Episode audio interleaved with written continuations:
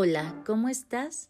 Esta semana te narraré el cuento La niña de los fósforos, autor Hans Christian Andersen, narradora Alejandra Cortés, música Irepan Rojas.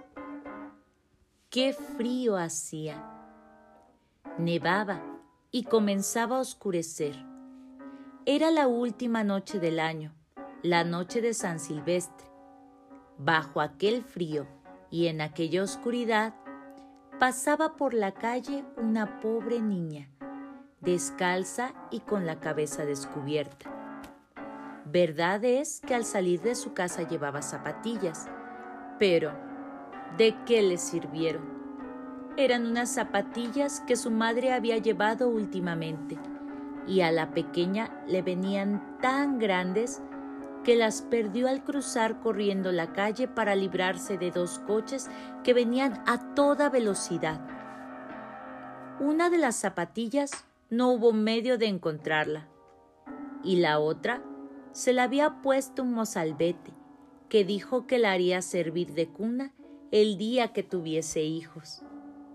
Y así, la pobrecilla andaba descalza, con los desnudos piececitos, completamente amoratados por el frío.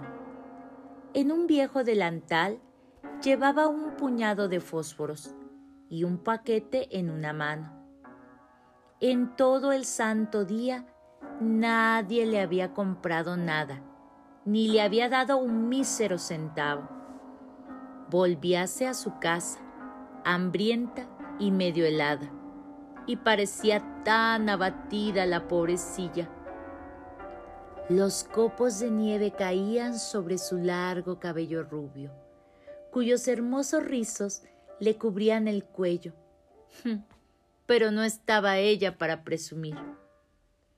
En un ángulo que formaban dos casas, una más saliente que la otra, se sentó en el suelo y se acurrucó hecha un ovillo. Encogía los piececitos todo lo posible pero el frío la iba invadiendo. Y por otra parte, no se atrevía a volver a casa, pues no había vendido ni un fósforo ni recogido un triste céntimo. Su padre le pegaría. Además de que en casa hacía frío también. Solo los cobijaba el tejado y el viento entraba por todas partes pese a la paja y los trapos con que habían procurado trapar las rendijas. Tenía las manitas casi ateridas de frío. Ay, un fósforo la aliviaría seguramente, si se atreviese a sacar uno solo del manojo, frotarlo contra la pared y calentarse los dedos. Y sacó uno. Cómo chispió y cómo quemaba. Dio una llama clara, cálida, como una lucecita cuando la resguardó con la mano. Una luz maravillosa.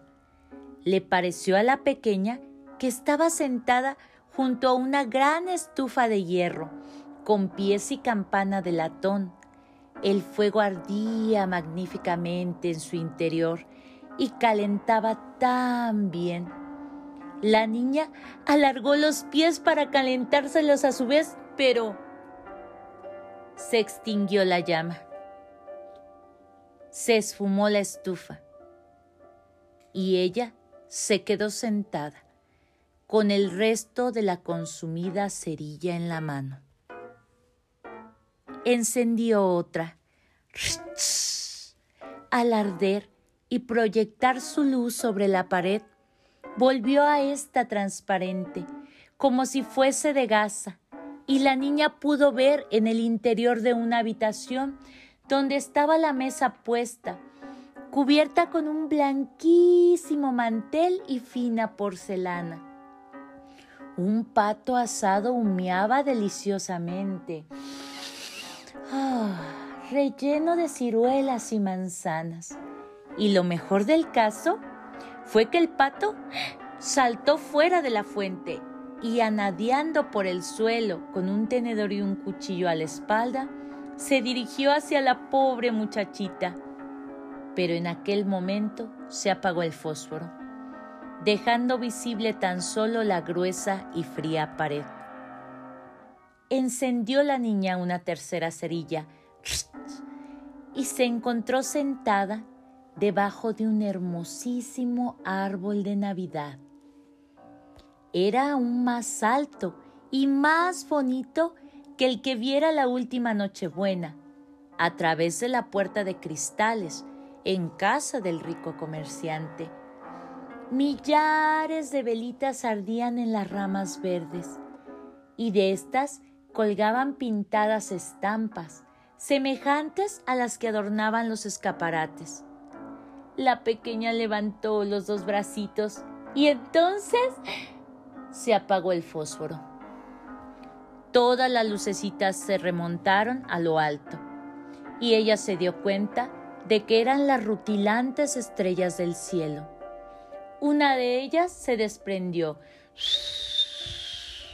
y trazó en el firmamento una larga estela de fuego.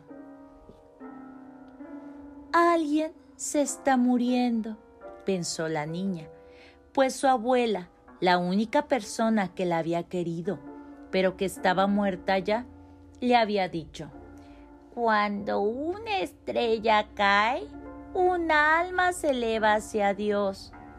Frotó una nueva cerilla contra la pared, se iluminó el espacio inmediato y apareció la anciana abuelita, radiante, dulce, cariñosa. Abuelita, exclamó la pequeña, llévame contigo. Sé que te irás también cuando se apague el fósforo, del mismo modo que se fueron la estufa, el asado y el árbol de Navidad. Se apresuró a encender los fósforos que le quedaban. Afanosa de no perder a su abuela, y los fósforos brillaron con la luz más clara que la del pleno día. Nunca la abuelita había sido tan alta y tan hermosa. Tomó a la niña en el brazo y envuelta las dos en un gran resplandor, henchidas de gozo, emprendieron el vuelo hacia las alturas, sin que la pequeña sintiera ya frío, hambre ni miedo. Estaban en la mansión de Dios nuestro Señor.